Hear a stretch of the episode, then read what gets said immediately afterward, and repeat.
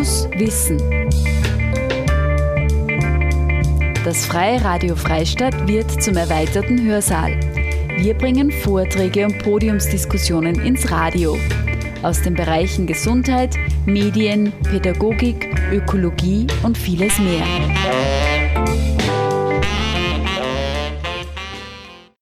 Think Tank Region 2018. Am 9. und 10. November fand in Rheinbach das erste Festival für regionale Vordenker und Vordenkerinnen statt. Ziel war es, voneinander zu lernen, die großen Zukunftsthemen auf regionale Dimensionen herunterzubrechen, interessante Modelle aufzuzeigen und zum Tun anzuregen. Es waren zwei Tage ganz im Zeichen der aktiven und kreativen Zukunftsgestaltung. In unzähligen Podiumsdiskussionen, Keynote-Vorträgen und Talks wurde gezeigt, welche Potenziale in der Region Region vorhanden sind und wo noch innovative Möglichkeiten bestehen, den ländlichen Raum zu nutzen. Hören Sie nun den Eröffnungsvortrag von Luis Fiedelschuster mit dem Titel Wie sieht die Regionalentwicklung der Zukunft aus? Die einleitenden Worte spricht Thomas Müller. Wir wissen, dass ein hervorragendes und tolles Programm äh, kreiert worden ist. Herzlichen Dank nochmal an die Mentorinnen, wirklich sehr stark in weiblicher Hand, das muss man sagen.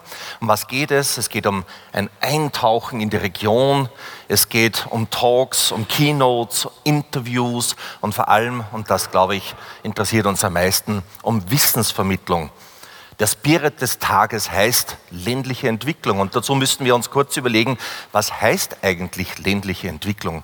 Und ohne, dass ich jetzt irgendeinen Vortragen vorweg äh, nehme, was er oder sie uns sagen will, ländliche Entwicklung ist so derartig vielfältig. Ich hatte in meiner Zeit als Regionalmanager, als Regionalentwickler, als selbstständiger Projektberater so viele Möglichkeiten, in ganz Europa, vom hintersten Rumänien, nördlichsten Finnland, südlichsten Portugal bis hin nach Afrika, das Thema ländliche Entwicklung zu erfahren.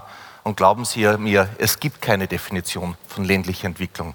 Ländliche Entwicklung ist das, was die Leute dort, wo sie wohnen, am meisten brauchen. Das ist ländliche Entwicklung.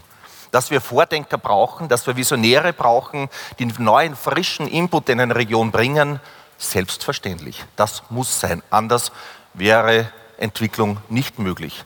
Dass man aber ländliche Entwicklung auch immer dort abholen muss, wo sie passiert, wo die Menschen zu Hause sind.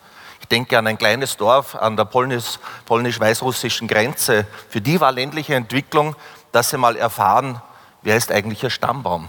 Flüchtlinge über Kriegswirren zusammengewürfelt, hatten nicht einmal eine eigene Identität. Für die war das ländliche Entwicklung. Für den marokkanischen Landwirtschaftsminister bei einer Veranstaltung in Brüssel, wo ich Keynote-Speaker war, war ländliche Entwicklung ein riesiger Staudamm, um mehr Produktion in die Landwirtschaft zu bekommen. Was auch immer. Es gibt viele Gesichter und viele dieser Gesichter werden wir in den nächsten beiden Tagen kennenlernen. Im wahrsten Sinn des Wortes. Gesichter, die Sie physisch real sehen, Gesichter, die Sie virtuell auch äh, wahrnehmen werden als Gesichter der ländlichen Entwicklung. Und wir werden uns immer die Frage stellen, was hat das jetzt bitte schon mit ländlicher Entwicklung zu tun? Und wir werden immer eine Antwort dazu finden. Und eines dieser Gesichter, nämlich das Gesicht der ländlichen Entwicklung in Österreich, heißt Luis Fiedelschuster. Er ist seit den 90er Jahren bereits mit der ÖAR sehr aktiv im Bereich ländliche Entwicklung. Er ist derjenige, der das Netzwerk äh, für Regionalentwicklung sehr lange schon betreut. Er ist Leiter der äh, Abteilung Basisdienstleistungen, LIDA und ich ersuche um deine Eröffnungsworte.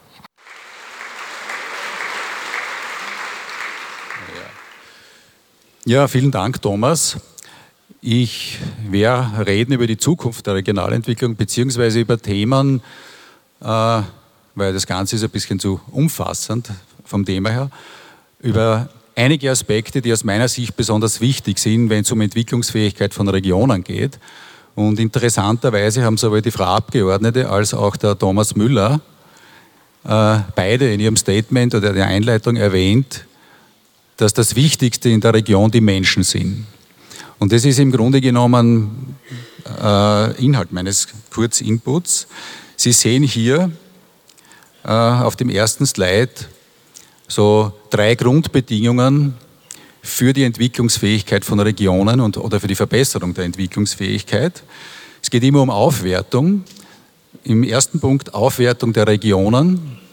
Da gibt es ein Zusammenspiel von EU, Bund, Ländern und Regionen, wenn es um ländliche Entwicklung geht. Und wichtig ist aus meiner Sicht, dass Regionen eigenständig, unabhängig äh, selbst bestimmen können, in welche Richtung die äh, Entwicklung geht, was für sie wichtig ist. Und dass sie äh, mit den übergeordneten Stellen partnerschaftlich, aber auf Augenhöhe kooperieren können.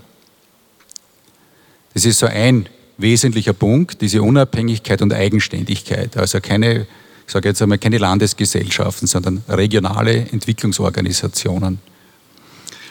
Ähm, zweite, der zweite Punkt ist die Aufwertung äh, der Zivilgesellschaft. Da geht es auch um ein Zusammenspiel, nämlich zwischen Politik, Verwaltung und Zivilgesellschaft aus meiner Sicht ist es wesentlich für Regionen, dass man ausreichend Beteiligungsmöglichkeiten schafft, wo Bürger und Bürgerinnen, Unternehmer und Unternehmerinnen andocken können und sich einbringen können. Und es ist auch wichtig, äh, dass sich die Politik mitunter auch etwas zurücknimmt. Also Regionalentwicklung ist sozusagen keine Bühne für politische Profilierung oder gar Parteipolitik, sondern sollte wirklich in einer offenen Atmosphäre stattfinden, die attraktiv ist, dass sich auch Wirtschaftstreibende bzw. Äh, Leute aus der Zivilgesellschaft, Bürger, Bürgerinnen gut einbringen können.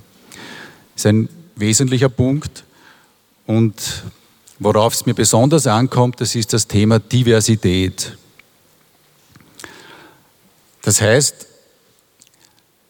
äh, es ist entscheidend und man braucht dafür eine hohe Aufmerksamkeit und man muss bewusst darauf schauen, dass man möglichst viele Bevölkerungsgruppen, Interessengruppen einbindet, äh, insbesondere Frauen. Das ist nach wie vor so ein bisschen ein Defizit in der ländlichen Entwicklung, aber nicht nur. Da geht es auch um unterschiedliche Organisationen, Vereine, Initiativen, etablierte, weniger etablierte. Äh, es geht auch um Personen, die in keinen Organisationen mitarbeiten, aber was einbringen könnten, wenn es äh, erwünscht ist, wenn es möglich ist, wenn eine regionale Entwicklungsorganisation auch diese, diese Stimmung erzeugen kann, dass man das Gefühl hat, da kann ich hingehen. Und wenn ich jetzt von Diversität rede, dann ist das sozusagen nicht Selbstzweck oder so ein, ein, ein Orchideenthema, sondern es gibt, und das sieht man auf der nächsten äh, Folie, es gibt einen sehr engen Zusammenhang zwischen Diversität und Innovation. Und ich habe da drei Experten zu diesem Thema oder Zitate von diesen Experten. Wer googelt, findet viele, viele mehr. Äh, das erste lautet, Diversität stärkt die Innovationsfähigkeit, weil Innovationen unterschiedliche Sichtweisen erfordern. Das ist, glaube ich, nachvollziehbar. Wenn alle das Gleiche denken, wird in den seltensten Fällen äh, Innovation herauskommen. Das ist von einem amerikanischen Forscher, äh, Scott Page. Das zweite Zitat ist von Harald Katzmeier, das ist so der Netzwerkexperte schlechthin in Österreich von FAS Research.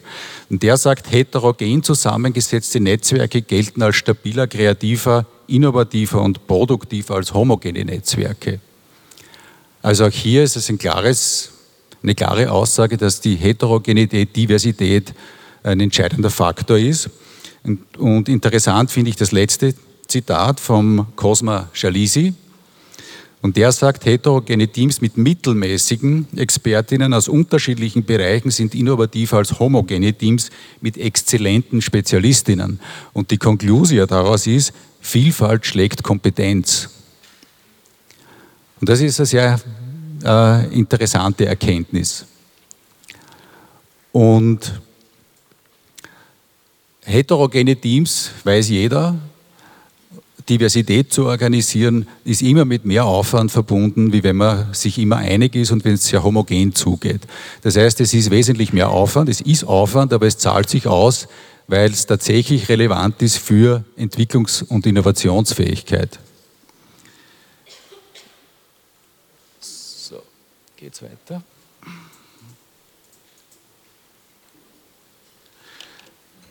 So, zeitbedingt werde ich da jetzt um eine Spur schneller drüber gehen. Ups. Was Sie hier sehen, das ist so ein regionales Entwicklungssystem, äh, das eine hohe Diversität aufweist.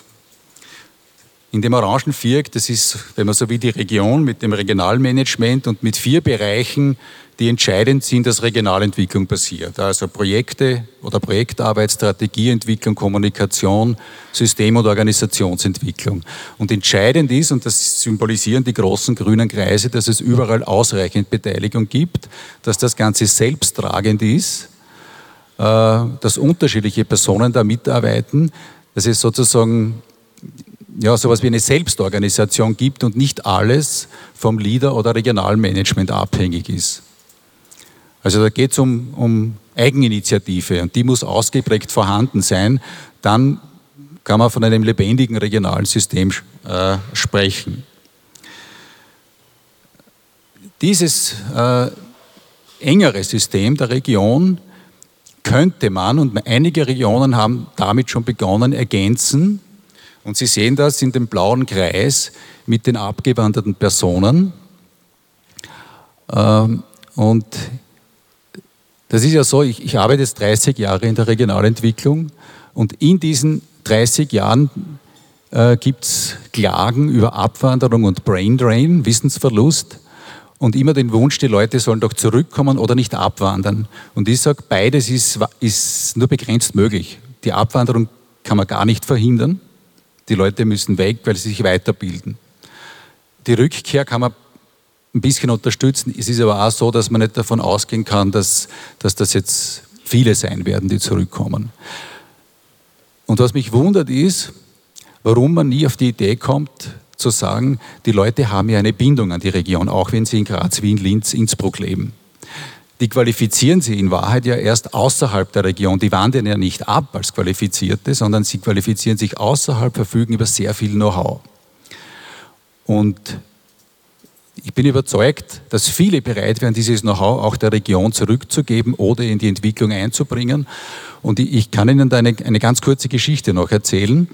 Ich habe eine Studie gemacht für die ÖROC, Österreichische Raumordnungskonferenz, Zukunft des ländlichen Raums und habe dann beschlossen, ich werde abgewanderte Personen interviewen, die in Städten leben und dort sehr erfolgreich sind. Und ich habe unter anderem den, den Albert Hochleitner angerufen, Siemens-Chef Österreich, und ihn gefragt, ob er zwei Stunden Zeit hätte, mit mir über den ländlichen Raum zu reden. Der Hochleitner kommt aus Rauris, aus Salzburg. Und der hat sich die zwei Stunden Zeit genommen, obwohl er ein vielbeschäftigter internationaler Manager ist. Ich habe mit dem Finanzvorstand von großen Unternehmen gesprochen, ich habe mit kulturschaffenden Künstlern und Künstlerinnen gesprochen, die auf der Dokumenta in Kassel ausgestellt haben. Ich habe keine einzige Absage bekommen. Das heißt, diese Bindung ist da und das Interesse auch an der Herkunftsregion ist da. Und äh, ich habe im Raum Oberkärnten oder für Oberkärnten Abgewanderte befragt. Und 75 Prozent dieser Personen äh, haben gesagt, sie wären bereit, ihr Wissen, ihr Know-how in ihre Herkunftsregion einzubringen. 90 Prozent haben gesagt, sie sind interessiert an Informationen aus der Region. Das heißt, da liegt enorm viel Wissen und Know-how brach, wenn man so will.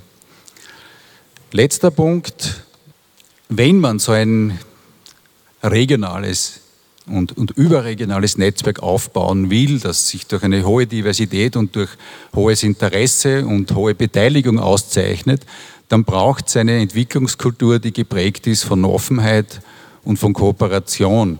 Und ich habe hier ein Zitat von Richard Florida, der äh, forscht im Bereich Kreativität. Und der sagt, weiche Standortfaktoren, eine Kultur der Offenheit, eine anregende kulturelle Vielfalt in einer toleranten Atmosphäre sind entscheidende Schlüsselfunktionen für wirtschaftliches Wachstum. Und ich habe mir dann überlegt und auch aufgrund meiner Erfahrung äh, dann hier vier Begriffe hingeschrieben, von denen ich glaube, die sind entscheidend, dass eine offene Entwicklungskultur äh, entstehen kann. Die vier Begriffe sind zum einen Respekt, das heißt, man muss respektvoll miteinander umgehen, Konflikte konstruktiv austragen und auf Abwertung verzichten und Geringschätzung, sondern wirklich auf Augenhöhe, fair und, und kollegial zusammenarbeiten. Respektvoller Umgang. Zweiter Aspekt ist Neugierde.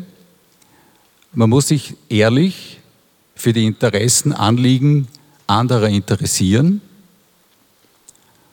äh, und auch das nicht abwerten, was andere einbringen. Und in dem Zusammenhang gibt es ja aus der Glücksforschung den Spruch, neugierige Menschen sind glücklichere Menschen. Sie sind das, weil sie durch ihre Neugierde Perspektiven entwickeln. Also sie haben Wahlmöglichkeiten und sind nicht von einer Option abhängig. Also Neugierde ist was extrem Wichtiges und neugierige Regionen sind mit Sicherheit erfolgreichere Regionen. Der dritte Punkt ist Großzügigkeit. Das ist ein wichtiges Thema, weil ja die Budgets in der Regel für die Regionalentwicklung sehr begrenzt sind. Äh, da geht es darum, dass man den anderen auch etwas gönnt, dass man anderen was zugesteht und dass man nicht in erster Linie darauf schaut, seine eigenen Pfründe zu verteidigen. Und letzter Punkt ist Vertrauen. Das ist die Grundvoraussetzung für Zusammenarbeit. Und dabei ist es aus meiner Sicht wesentlich, darauf zu schauen, dass das, was ich mache, Vertrauen schafft und nicht Vertrauen zerstört, weil das Zerstören geht schnell, das Aufbauen dauert Jahre. Und mir ist da ein Spruch eingefallen, der lautet, Vertrauen ist gut, Kontrolle ist besser. Und ich habe mir gedacht, das ist ein ziemlich dummer Spruch. Und der Spruch wird ja einem berühmten Mann zugeschrieben, nämlich dem Lenin. Also er kommt aus einer Ecke, die nicht unbedingt erfolgreich war. Und meine Meinung ist, man muss diesen Spruch umdrehen. Der Spruch müsste lauten, Vertrauen ist umgekehrt. Kontrolle ist gut, Vertrauen ist besser. Je mehr Vertrauen, umso weniger Regeln, je weniger Regeln, umso weniger Bürokratie und Kontrollen. Also das, der Aufbau von Vertrauen ist was, was Wesentliches in Regionen, aber auch zwischen den unterschiedlichen Ebenen, die ich am Beginn gesprochen habe. Das würde die Arbeit in den Regionen, das würde auch die Beteiligung von Menschen wesentlich erleichtern. Ja, das waren jetzt so einige Gedanken zum zur Zukunft oder wie eine, eine erfolgreiche, beteiligungsorientierte Regionalentwicklung der Zukunft aussehen könnte.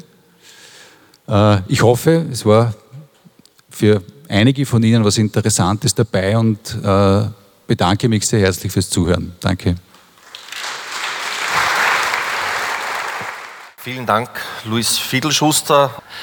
Ich weiß, du beschäftigst dich auch sehr viel mit homogenen, inhomogenen Gruppierungen in der Regionalentwicklung und da stellt sich mir jetzt aufgrund deiner Erfahrung eine ganz besondere Frage. Im Experiment wurde ja bewiesen, dass wenn in einer Gruppe eine Person behauptet, sie kenne bereits die Lösung zu einem Problem, schalten die anderen automatisch das Hirn ab. Ja? Und das passiert sehr oft in der ländlichen Entwicklung. Da kommen Heilsbringer, erzählen Gruppierungen, was sie eigentlich alles können und verhindern damit eigentlich Innovation. Bist du der Meinung, es sollten sich anerkannte oder selbst ernannte Experten vielleicht manchmal etwas zurückhalten oder sogar dumm stellen, damit in der ländlichen Entwicklung mehr Innovation passiert? Ja, dumm stellen müssen sie sich nicht. Äh, aber man weiß ja, wie es so zugeht, wenn Experten auftreten oder die sogenannten Pioniere, die ja oft sehr meistens sehr verdienstvoll sind. Äh, man lässt niemand wirklich ran. Und, und ich sage mir immer, wenn ich in einer Führungsposition bin oder in einer Expertenrolle, äh, muss eigentlich das Ziel sein, mich selbst irgendwann auch überflüssig zu machen. Das heißt, ich muss ein Team aufbauen, äh, dass die Arbeit fortführt, wenn der Experte nicht mehr da ist. Und ich darf die Dinge nicht, nicht dominieren. Das ist so eine nicht wirklich neue Erkenntnis, aber es wird äh, oft halt nicht berücksichtigt. Vielen Dank. Du hast das Scott Page heute schon zitiert. Von Scott Page gibt es einen weiteren sehr berühmten Spruch. Würde eine Institution, würde die EU eine eigene Religion kreieren, würde diese Religion den Namen ländliche Entwicklung tragen. Ein sehr schöner Spruch. Somit bist du eigentlich eine Art Priester. Ich bedanke mich herzlich. Ja. er kommt sich so vor, sagt er noch. Sie hörten einen Vortrag von Luis Fiedelschuster mit dem Titel Wie sieht die Regionalentwicklung der Zukunft aus? Er hielt den Eröffnungsvortrag beim Festival Think Tank Region 2018, das von 9. bis 10. November in Rheinbach stattfand. Viele weitere Vorträge, Keynotes und Diskussionsrunden können Sie in unserer Radiothek nachhören unter www.cba.fro.at in der Sendereihe Fokus Wissen.